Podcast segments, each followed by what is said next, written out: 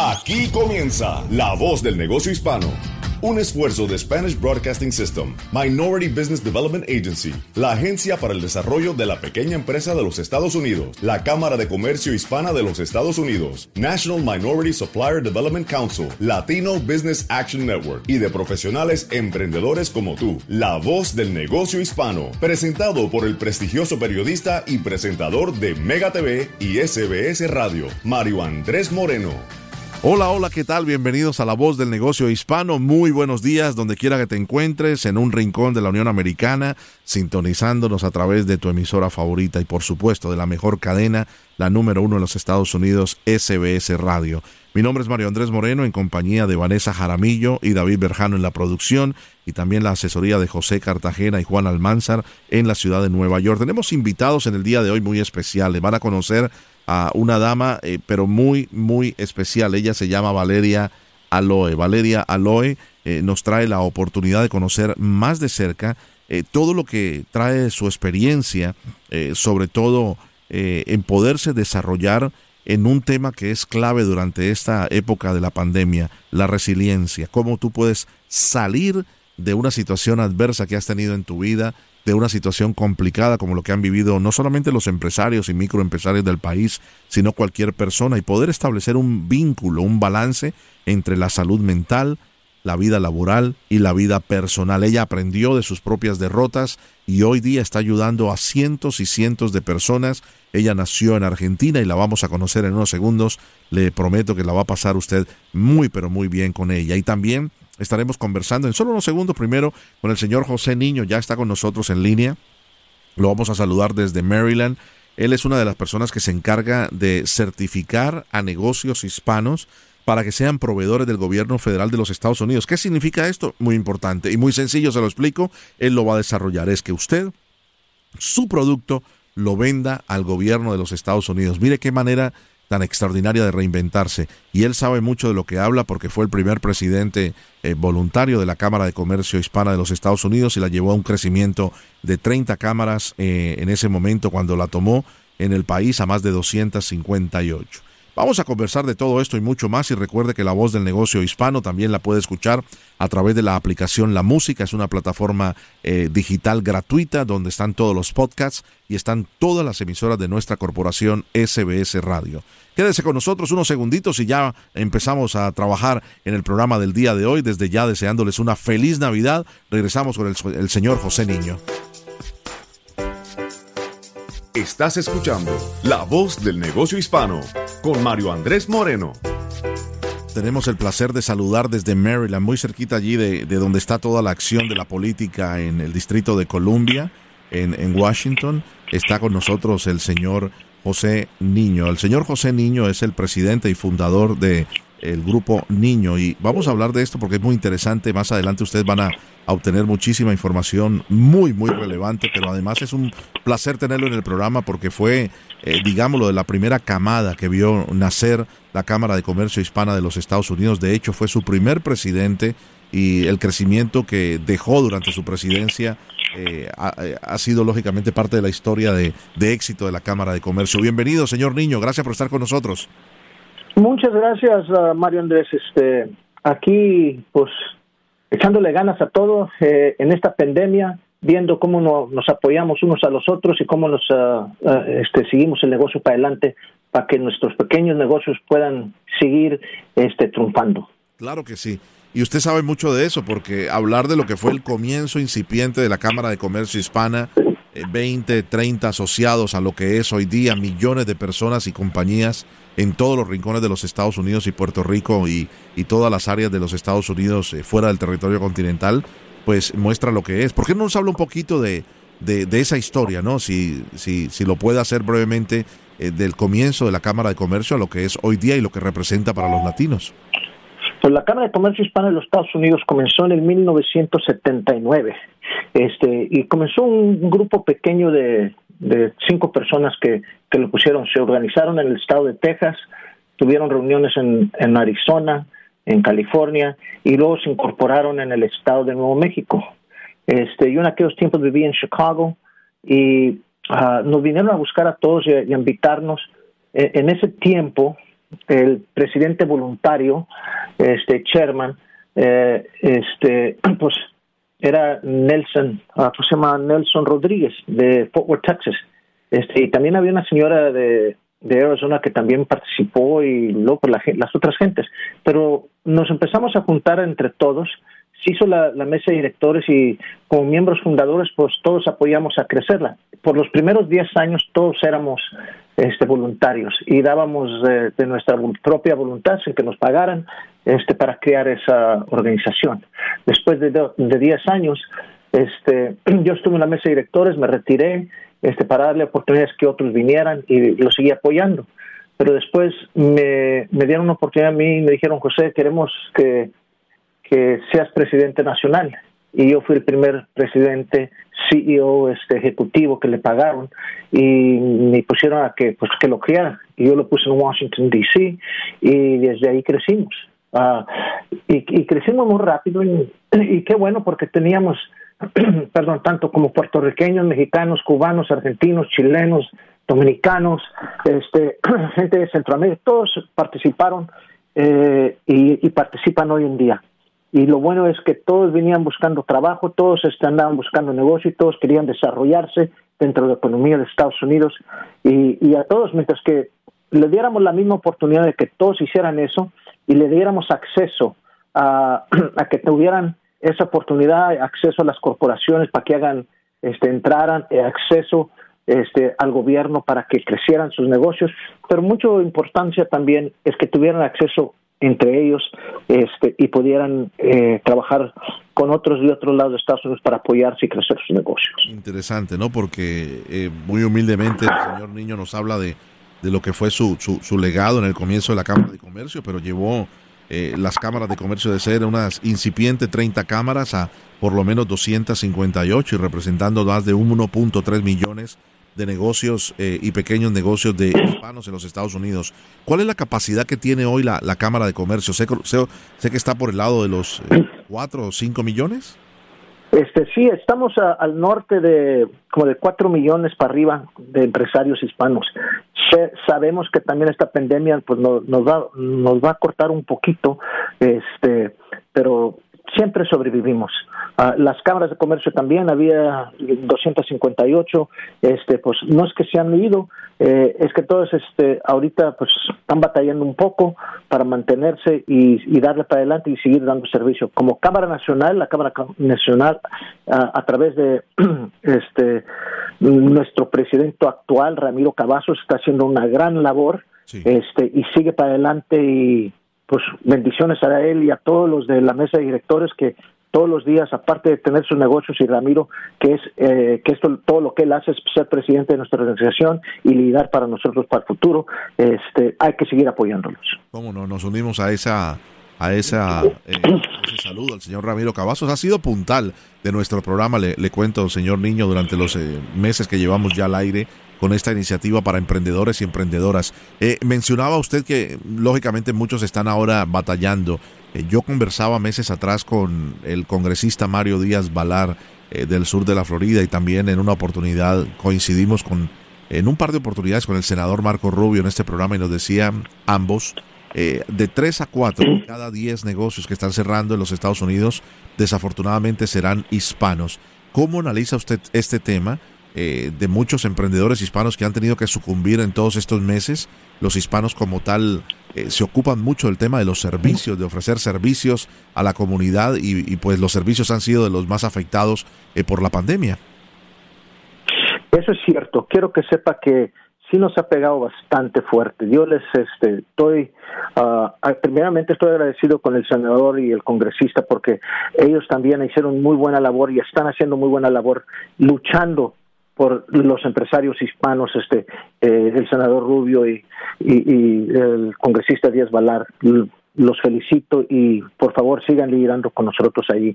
Ah, los empresarios hispanos y en los negocios a través del país sí nos ha afectado, sí ha dolido y unos han fracasado, otros han tenido que cerrar, unos este pues no pueden hacer nada ahorita porque en, el, en la clase de negocio en el que están no lo pueden hacer este y aquí lo que tenemos este hay que seguir apoyándolos al eh, y los que podamos ayudarles ahorita hay que hacerlo.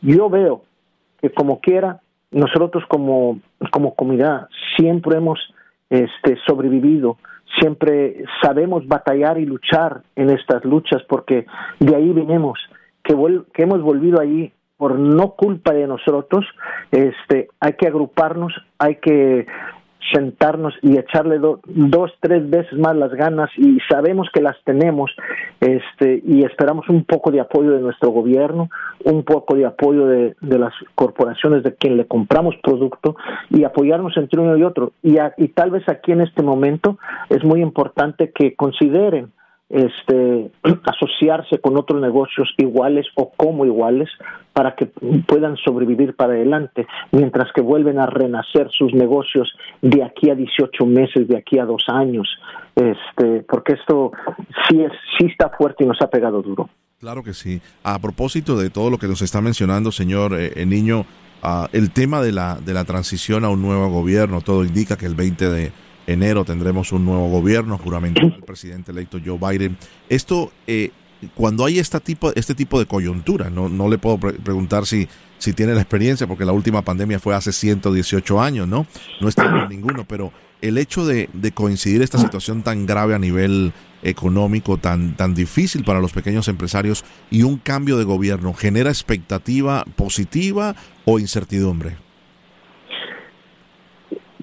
Siempre cuando hay un cambio de gobierno, yo he vivido aquí este, en muchos, a través de varios cambios de gobierno, eh, sí vemos que, eh, y felicitamos al nuevo presidente y la vicepresidenta en cuanto entren este, en enero. Pero ahorita no, no es nada más que ellos estén liderando o vaya a liderar este, el presidente, sino también el Congreso en total, el apoyo que, el Senado y el Congreso traen. Aquí lo que tenemos que ver es que ellos se tienen que juntar, este, ellos tienen que ver la pandemia en la que estamos, porque ni nosotros ni ellos estuvieron aquí hace 100 años cuando las otras pandemias pasaron. Y, y de ahí sí vemos que tienen que crearse programas como los de que están hablando de infraestructura, programas de infraestructura donde este, se, se renueven uh, no nada más este negocio, sino total industrias, total infraestructura del país para que se pueda, uh, para que pueda haber más trabajo, para que pueda haber más negocio en telecomunicaciones, eh, energía, uh, este, transportación, todas las áreas que nos han afectado en salud, en, este, para que la gente pueda volver a, hacer, hacer eventos, se puede salir, pero no tengan malo entendido que eh, en esto el negocio va a cambiar, no vamos a regresar este 100% a lo que éramos antes. Y este nuevo gobierno tiene que ver eso. Y sí me gusta y nos gusta lo que estamos viendo, que el presidente electo está poniendo eh, una diversificación de líderes en diferentes puestos, tanto hispanos como africanos, como este, mujeres, hombres y de todo, este, que nos va a poder dar la luz a darle para el futuro. Y esperemos que no nada más ese liderazgo, sino todos, porque en el Senado también hay un poco de cambio, en, el, en la Casa de Diputados también hay otro poco de cambio, que todos se juntan para que nos puedan apoyar como país para ir para adelante. ¿Cómo no? Bien, eh, quería entonces entrar de lleno, estoy conversando con el señor José F. Niño, él es el presidente y fundador del Niño Group. Eh, cuéntenos un poco lo que es eh, el Niño Group y el papel que tienen, la misión que tienen como empresa en favor de los pequeños empresarios. El grupo que yo puse hace años, primeramente lo que nos dedicamos es asesoría. Asesoramos a negocios hacer eh, negocio con el gobierno federal principalmente, cómo hacer certificaciones, cómo hacer negocio con el gobierno, este, y también uh, cómo hacer negocio con las corporaciones eh, de Estados Unidos. Sí hemos también trabajado internacionalmente, tenemos una larga historia de más de 40 años, o como 40 años ahí en ese ramo también, uh, pero sí apoyamos a compañías que, participen. Y yo siempre les había dicho, cuando era presidente de la Cámara de Comercio, antes de eso, después de eso, es que los empresarios cuando estén trabajando, este, que miren, sí, qué bueno que tienen su negocio, pero su negocio también tiene que ser eh, tiene que tener su diversificación, porque deben de tener este certificarse con el gobierno, aunque sea el gobierno este, local, estatal, pero también el federal, porque aunque no puedan tener los contratos grandes, deben de, apoyarse como subcontract, un subcontratista dentro de un negocio grande para surtir. Este, y igual con las corporaciones, porque lo que pasa, como en la pandemia que estamos ahorita, si, si hace negocio con el gobierno federal, el gobierno federal siempre tiene trabajo. El gobierno federal compra en 180 países del mundo y lo hace no nada más para tener la relación ahí, sino porque nosotros y más nosotros como negocios hispanos no nos registramos con el gobierno federal para hacer negocio con ellos. No sé si no, es que no hay entendimiento, temen que no lo pueden hacer o, o este, pero sí ese negocio, el 25% de su negocio siempre debe ser algo involucrado con el gobierno federal haciéndole, surtiendo producto o servicio, porque en los tiempos como ahorita, que hay pandemia, que hay algo grave, que una recesión, el gobierno sigue comprando y sigue comprando, este, y pueden surtirlo, y ese puede ayudarlos para sobrevivir las crisis eh, que están pasando. Y eso me dedico yo a apoyarlos, este, para meterlos allí, como los, eh, los ayudaba antes para que se certificaran con las corporaciones hay ciertas eh, certificaciones y es lo mismo pero en otro ramo y es y, no es que es más fácil pero tienen otra diferente eh, clase de oportunidad y deben estar involucrados entre los dos como negocio y como su negocio deben de ver cómo puede para que crezcan sus negocios o mantener sus negocios en crisis deben de participar en ambos lados para que siempre su negocio esté más fuerte y pueda sobrevivir crisis grandes. Tremendo. Eh, ser certificado tu empresa con el gobierno federal es sencillamente trabajar con el cliente más grande del mundo, que es el gobierno de los Estados Unidos. ¿En qué ramas, eh, eh, con su vasta experiencia de cuatro décadas, señor Niño, eh, pueden certificarse o son más comunes las certificaciones de empresas latinas, de origen latino? Mire, lo bonito es que cualquier negocio en el que usted esté, hay una, una agencia en el gobierno federal que se llama GSA, son sus letras, the General Service Administration. Ellos compran todo, todo producto que se ha inventado en la vida de productos, ellos compran todo ese producto, aunque sea uno, pero ellos se encargan, ellos por, decir, son la oficina de compras del gobierno federal, aunque cada agencia compra para ellos, este, y más este, la agencia del Departamento de Defensa y el, eh, la agencia de veteranos, ellos sí compran mucho para ellos, pero todas las otras trabajan también, eh, compran para, para ellos propios, pero también pueden eh, comprar mucho producto a través del General Service Administration. Eh, y eso es muy fácil que se vaya a gsa.gov este, y a través de negocios pequeños, el SBA, váyanse a sba.gov y en sba.gov ahí está la información mínima donde se pueden certificar ustedes como empresario pequeño este, y luego como empresario minoritario y ya cuando eh, vaya creciendo luego hay otras certificaciones para que puedan hacer otras clases de negocios dentro del gobierno. Tremendo, tremendo. Hay que recordarle, porque la, la GSA eh, la Administración de Servicios Generales es una de las ramas del gobierno que muy pocas veces se menciona, sino para ustedes lo que son empresarios, pero que fue determinante en el mes de noviembre para diciembre de confirmar el proceso de transición de un gobierno a otro. Y hay que recordarle a nuestros oyentes que solamente es eh, la persona encargada de la GSA. En, las últimas, en los últimos años han sido dos mujeres eh, la nombra el presidente que está en turno y es la persona que no políticamente debe de confirmarse. Ganaron las elecciones, empieza la transición entre el equipo de gobierno del presidente electo, en este caso Joe Biden, y el presidente de los Estados Unidos saliente, Donald Trump. Y fue muy llamativo de que la GSA y esta mujer, eh, en cierta manera, fue criticada por el equipo de Joe Biden, que no terminaba de dar la decisión, y de otro lado, muchos decían que era porque era nombrada por el, por el presidente Donald Trump. En fin, el punto es que esta es la misma GSA, que es la Administración de Servicios Generales, la que se encarga de comprar cuán producto, cual producto exista y cualquier servicio que se ofrezca en los Estados Unidos. Los interesados que nos están escuchando, emprendedores y emprendedoras, tienen que entrar a través de su página gsa.com. ¿Es .com o .gov, eh, señor Niño? .gov, es .gov, y, y, esa, y esa agencia compra anualmente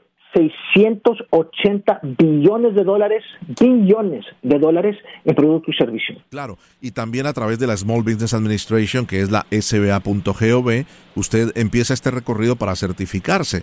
Y hemos conocido en este programa eh, empresas que están certificadas con el gobierno federal que han empezado con contratos pequeños, 100, 200 mil dólares al año pero ya en dos años pueden estar en los dos millones de dólares y lógicamente, perdónenme, con todo respeto le digo, hacer ya negocios con el gobierno, eh, más fácil nos falla la tía o el tío, señor niño, pero el gobierno federal no nos va a fallar, ¿no?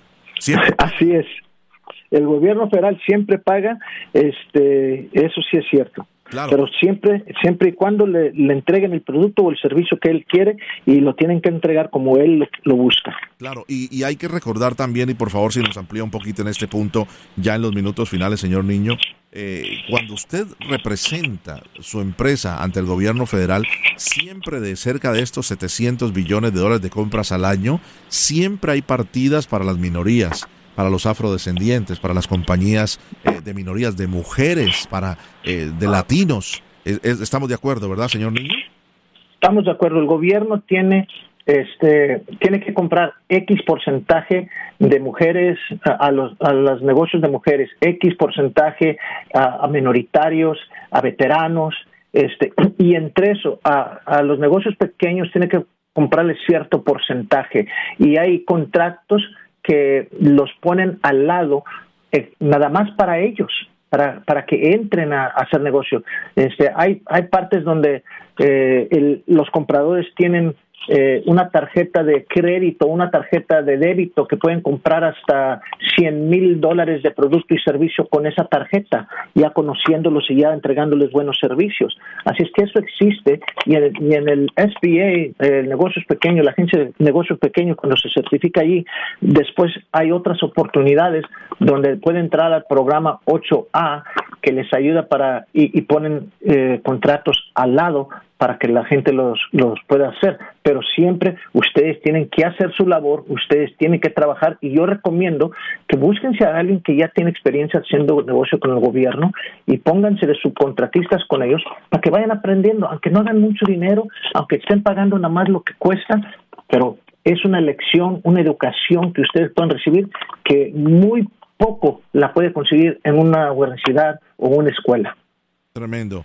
Eh, le, agradecemos inmensamente su comparecencia, señor Niño. Le deseamos lo mejor a usted, a su, a su esposa, a sus niñas, a sus nietos en, esta Navidad y, lo mejor para el próximo año 2021. Eh, y sobre todo porque se ha encargado, después de haber sido uno de los primeros presidentes de la, o el primer presidente de la Cámara de Comercio Hispana de manera voluntaria, pues ahora se ha dedicado a enseñarles a otros a hacer negocios con el gobierno de los Estados Unidos. ¿Cuál sería su último mensaje eh, para las personas que nos están escuchando? Estamos a punto de terminar el año, un año nuevo lleno de expectativas, esperando que ahora con el comienzo de la vacunación en los Estados Unidos desciendan el número de, personas infectadas por coronavirus y que mueran tampoco, eh, que mueran menos personas cada día y que nos permita levantar la economía. ¿Cuál sería su mensaje, señor Niño?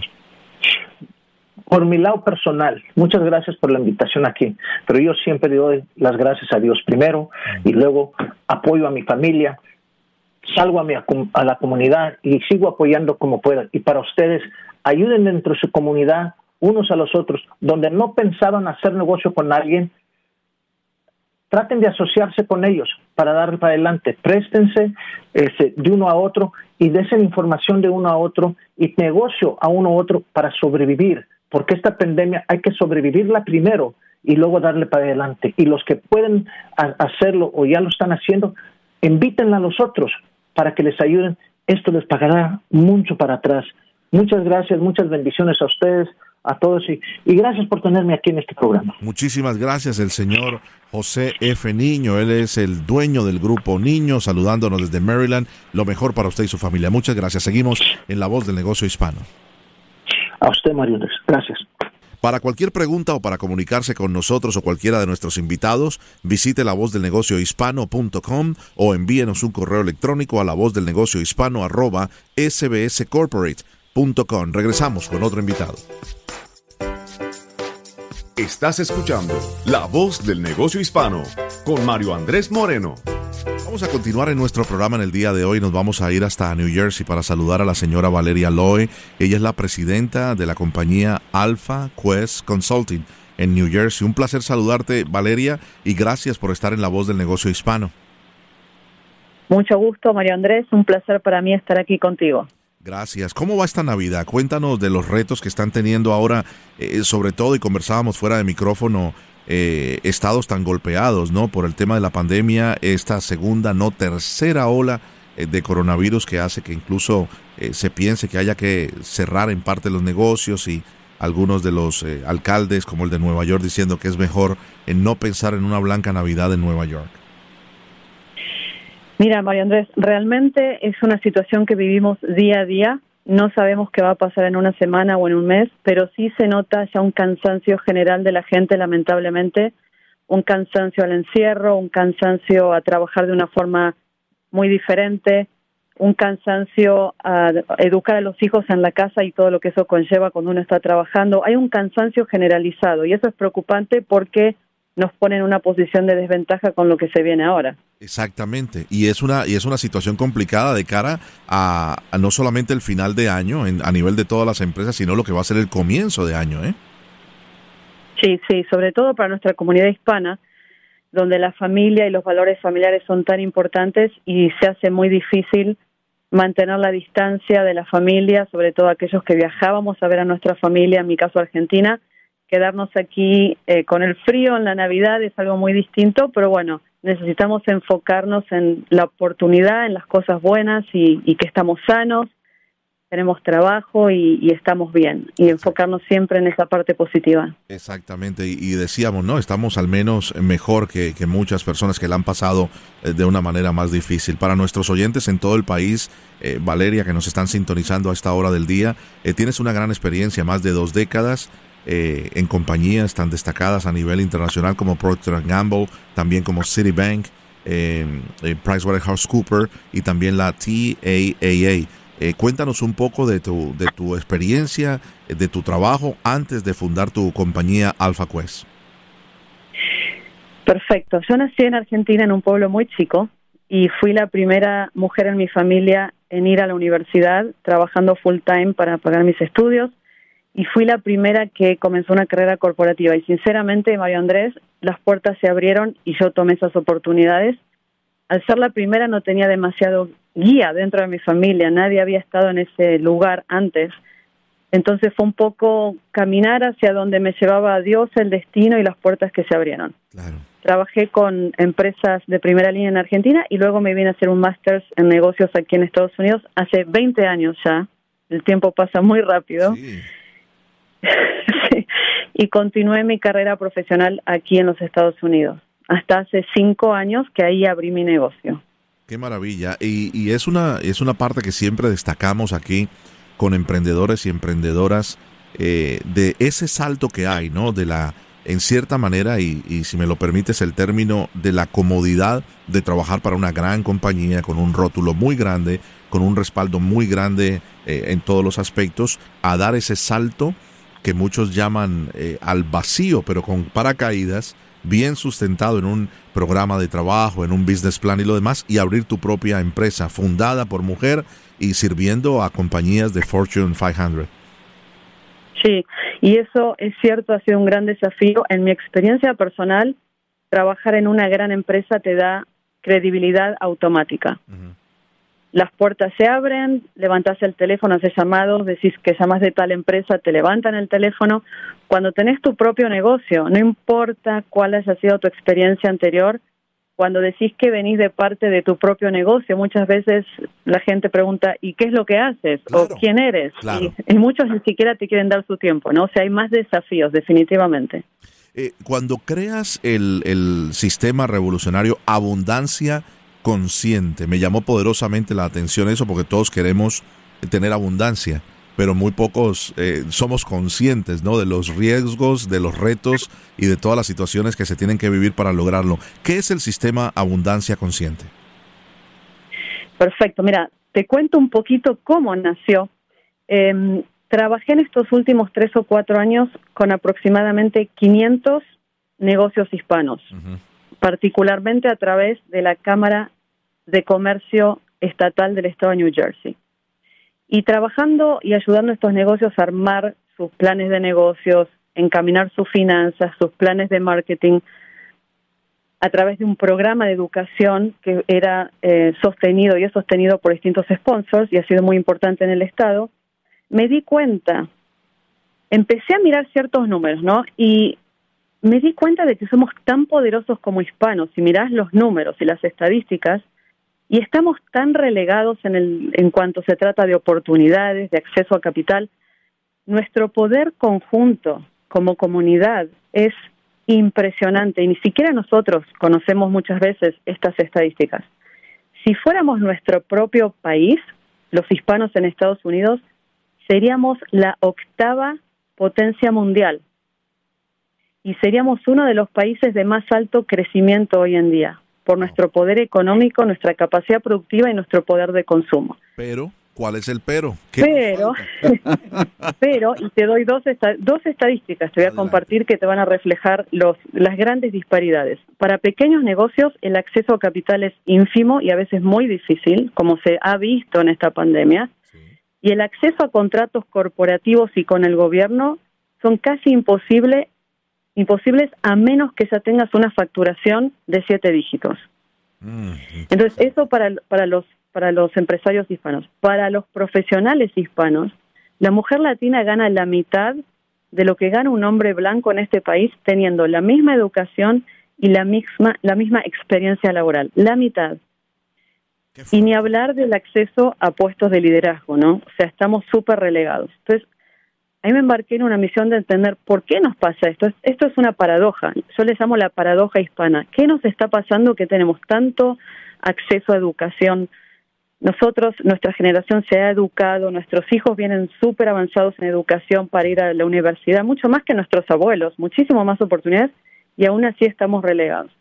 Y me di cuenta de que trabajando con 500 hispanos en los últimos años, hay una cuestión de que aún no hemos actualizado nuestra mentalidad para ser efectivos y para hacerlo con resiliencia. Y de ahí el crecimiento, el nacimiento de abundancia consciente. Qué maravilla. ¿Cómo podemos generar la abundancia con conciencia? Claro que sí, y ese término, ¿no? Ese término que este año sobre todo ha sido muy, muy utilizado para muchas personas, eh, poco interpretado, mal interpretado, y es la resiliencia. Eh, háblanos un poquito de ese tema eh, en el contexto del equilibrio que tiene que haber entre la, la, la salud mental y la vida laboral y a nivel personal.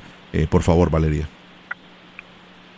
Te comento, Mario Andrés, y te confieso que en el 2016 yo pasé por una experiencia, y fue cuando abrí mi propio negocio, pasé por una experiencia de burnout, que se le llama. Había trabajado toda mi vida en corporaciones a un ritmo desenfrenado, con una carrera muy buena, con un puesto global, pero desbalanceé el cuidado a mí misma. ¿Por qué? Y esto es muy, muy típico de las mujeres latinas, de sentir que cuidarnos a nosotros mismas, a nosotras mismas, no está bien o de sentirnos culpables, de ponernos a nosotras mismas primero y cuidarnos. ¿sí? Siempre vamos por la familia, por el trabajo y demás. Entonces, eso me llevó a mí personalmente en un camino de incorporar nuevos hábitos para generar éxito con balance, cuidando la salud, cuidando las relaciones. No todo es trabajo, no todo es dinero. Y a mí me costó un burnout eh, aprender eso. Entonces, hoy en día trabajo con nuestra comunidad para traer esas herramientas. Nosotros merecemos, merecemos realmente y estamos preparándonos cada vez más para ser exitosos, pero necesitamos hacerlo desde un lugar de conciencia, de resiliencia y de todos los días tomar pequeños pasos, micropasos, que nos permitan mantener el balance y el manejo del estrés, sobre todo hoy en día.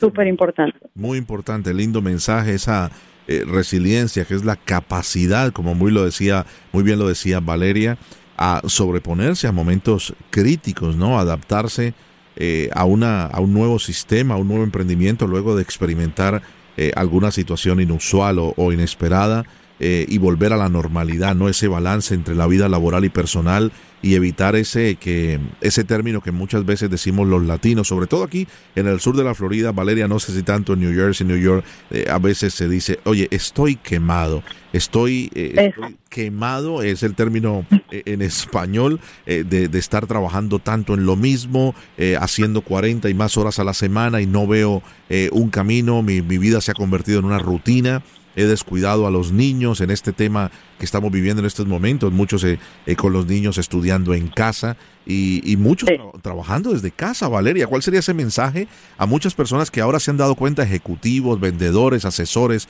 eh, consultors como tú, que están trabajando desde casa y se han dado cuenta que no es la comodidad de la casa, sino que se trabaja el doble o el triple desde la casa? Sí. No hay, no hay corte y no hay descanso muchas veces. Entonces, aquí lo primero es tomar conciencia de que se puede, uno, nosotros podemos mantenernos en el ojo de la tormenta. El ojo de la tormenta es absoluta calma, mientras alrededor puedes tener un huracán impresionante. En el ojo de la tormenta hay absoluta paz, calma y tranquilidad. Entonces necesitamos incorporar hábitos que nos permitan mantenernos en ese estado de tranquilidad y balance para manejar cualquier circunstancia que se nos presente alrededor, ya sea con nuestro trabajo, con nuestras familias, la salud, los hijos y todas las preocupaciones que hoy tenemos en día. ¿Cómo no? Una de las cosas que yo aconsejo es empezar por los pequeños pasos.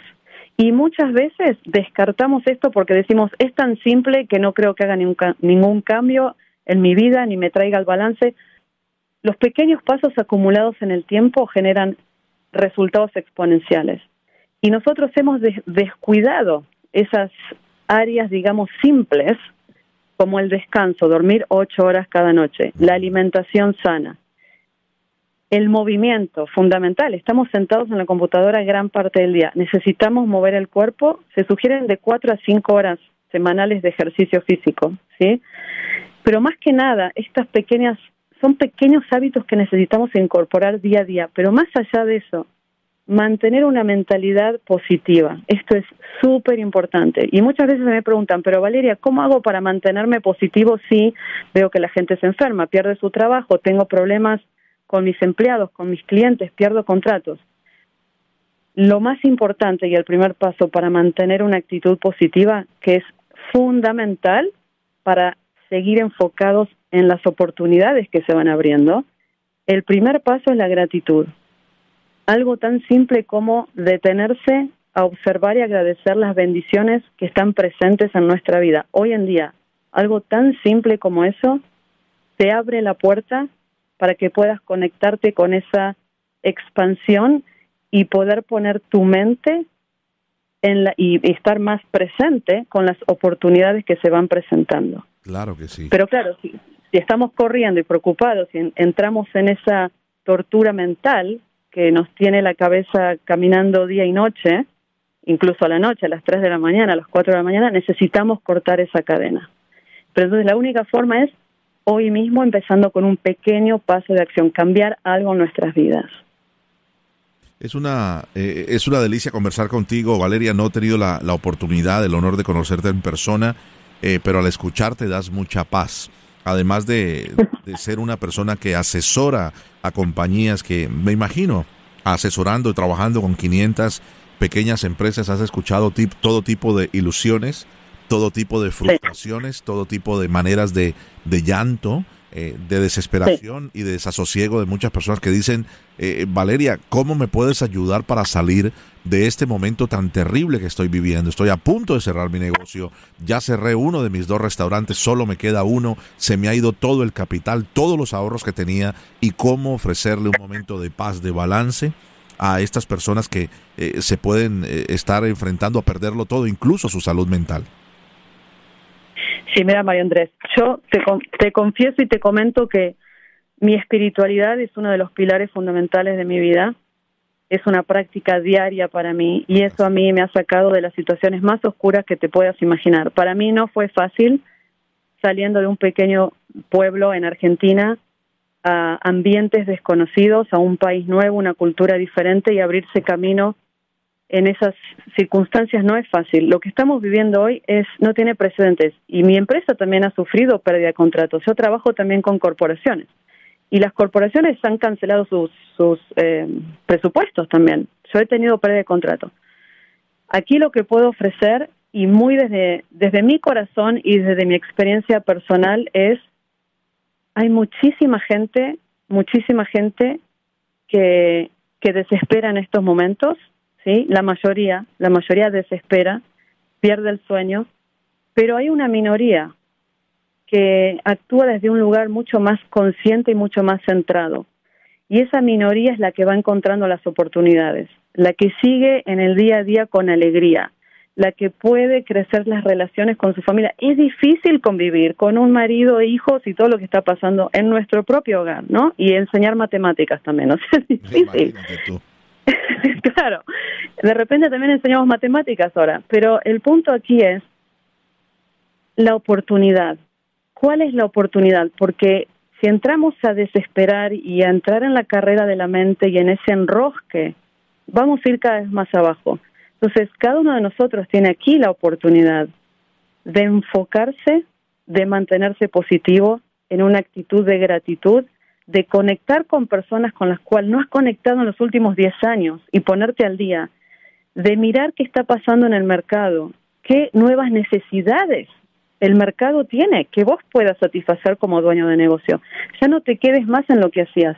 Conozco cantidad de negocios que, que lloraron, realmente personas que lloraban diciendo perdí todo.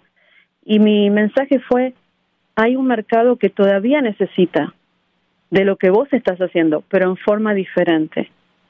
Hoy es el momento de cómo podés hacer pivotear tu empresa para satisfacer al mismo cliente que tenías antes o el mismo servicio o producto que traías antes, pero a un cliente diferente y ser creativos.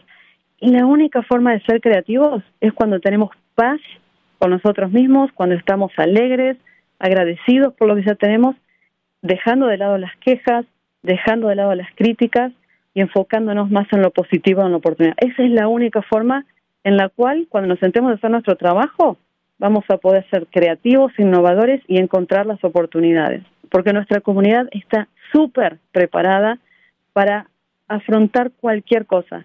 Y nuestros padres y abuelos lo han hecho. Sobre todo ustedes que están escuchando, hijos de inmigrantes, saben exactamente de qué les estoy hablando. Sus padres han afrontado y sus abuelos cantidad de batallas y siguieron de pie. Entonces nosotros necesitamos recordar de dónde venimos, empoderarnos y usar esa energía para salir adelante porque hoy en día es el momento para nosotros. Fantástico, qué lindo mensaje eh, de, Valeria Aloe. Me quisiera quedar todo, todo el día hablando contigo y, para que le des más eh, paz y sobre todo más eh, energía y sobre todo herramientas a las personas que nos están escuchando. No en vano, ella es una poseedora de un máster en administración de negocios de la prestigiosa Tuck School de negocios de, de Dartmouth. además, estudiaste Administración y Finanzas en la Universidad Católica de Argentina y lógicamente en el día de hoy está liderando por los últimos cinco años su empresa Alpha Quest Consulting. ¿Por qué Alpha Quest por último, Valeria? Alpha Quest eh, significa la búsqueda del liderazgo. Alpha es el líder y Quest es búsqueda. Y yo soy una gran, em, creo firmemente que cada uno de nosotros tiene un líder dentro y estamos en una búsqueda de ese líder, de despertar ese líder. Muchas veces en nuestra vida hemos apuntado al dedo afuera, que el gobierno no me gusta, que los clientes se me van, que la economía, pero hoy en día lo que está cambiando en nuestro planeta, realmente es en el planeta, es que cada uno de nosotros está despertando a su liderazgo personal y nos estamos dando cuenta de que si nosotros no tomamos acción y responsabilidad, nadie la va a tomar por nosotros. Ya no podemos esperar que el sistema educativo eduque a nuestros hijos, que el gobierno nos solucione los problemas. Y las grandes instituciones se encuentran hasta sin respuestas hoy en día. Están como tratando de entender qué está pasando un poco, acomodándose también. Entonces, eh, el renacimiento y el, reencuentro con nuestro liderazgo único y personal. Maravilloso. Eh, por favor, eh, si vas a hacer un próximo seminario o una charla, me invitas y allí estaremos, aunque sea de manera virtual, Valeria. Un placer saludarte, eres parte del negocio. Excelente. Excelente tener personas como tú positivas, que es lo que necesitamos en momentos de tanta incertidumbre. Que tengas una feliz Navidad, eh, Valeria, lo mejor para ti, para tu familia y un abrazo en la distancia desde New Jersey. Un abrazo para ti, Mario Andrés. Muy feliz Navidad y lo mejor para el año que viene, 2021, ¿sí? Muchas gracias. Para cualquier pregunta o para comunicarse con nosotros o cualquiera de nuestros invitados, eh, por favor visite la voz del negocio hispano.com o envíenos un correo electrónico a la voz del negocio hispano arroba sbscorporate.com. Mi nombre es Mario Andrés Moreno, le agradezco mucho en la producción a Vanessa Jaramillo, a nuestro gran David Berjano. Desde la ciudad de Miami les agradecemos inmensamente la sintonía. Siga en esta emisora de SBS Radio. Nuestra misión siempre traerles lo mejor. Feliz comienzo de semana.